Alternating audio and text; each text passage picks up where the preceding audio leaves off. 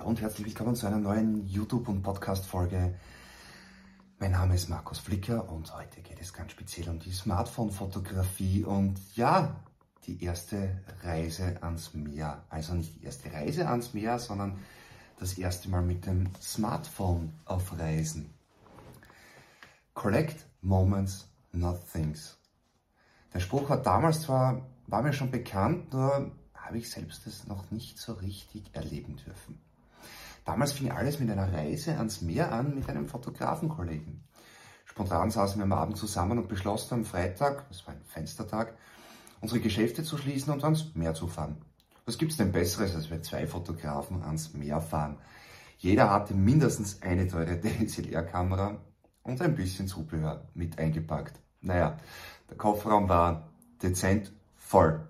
Ja, und dazwischen war noch Badehose und T-Shirt. Äh, ein bisschen Platz war im Auto noch für eine Kühlbox. Ja, sonstige Kleinigkeiten, was man halt so mitnimmt an einem Wochenendausflug.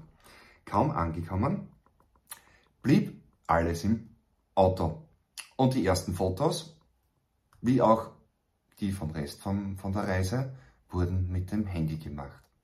Die teure Ausrüstung wurde wirklich nur kurz in die Sonne gehalten für ein Foto und ja, verschwand die restliche Zeit einfach im Auto. Schönste Sternenhimmel der Welt und die genialste Landschaft wurden mit dem Smartphone eingefangen.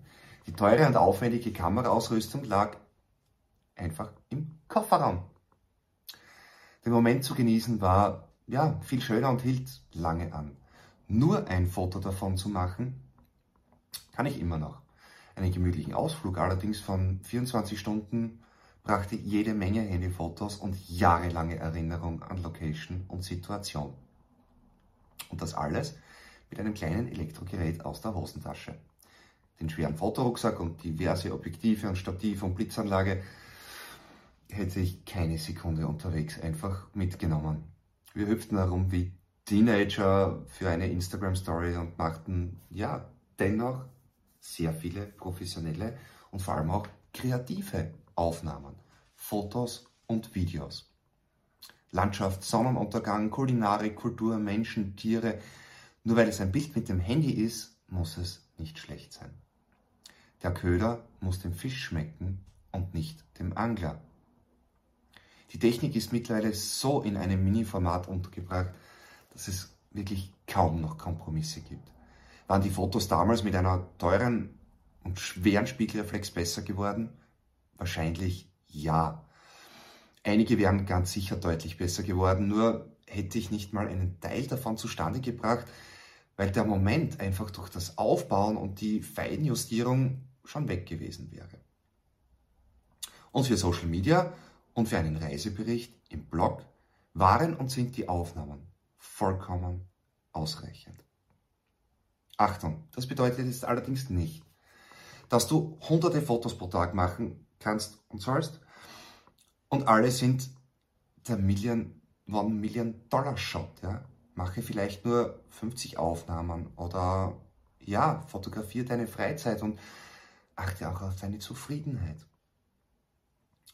Wenn du schon in deiner Freizeit fotografierst, dann sollst du auch noch Freizeit haben und nicht den ganzen Tagesablauf abfilmen, abfotografieren, ein Stativ am Strand aufbauen für den Sonnenuntergang und, und, und, und. Kann man aufwendig machen? Ja, wird technisch hin und wieder auch benötigt, muss allerdings nicht sein. Mein Ziel ist es immer, wenn es passt, ein tolles Foto zu machen. Eines. Ein Foto, an das ich mich sehr gerne erinnere. Wenn ein zweites dabei ist, das ihr auch noch gefällt, gut, doppelte Ausbeute. Kommt zu dem Foto noch ein Video dazu, Perfekt. Außerdem sollst du dir auch bei einem Foto überlegen, was der jeweilige Einsatzbereich ist. Ein Foto ist nur das Einfangen von einem Moment. Es kann ein Selfie sein oder eine großartige Landschaftsaufnahme. In allen Fällen ist es eine Leidenschaft und Übung. In diesem Sinne, danke fürs Abonnieren, danke für deine 5-Sterne-Bewertungen, Daumen hoch, Herzchen Likes, du weißt schon. Vielen, vielen Dank. Danke, ciao, bis zum nächsten Mal.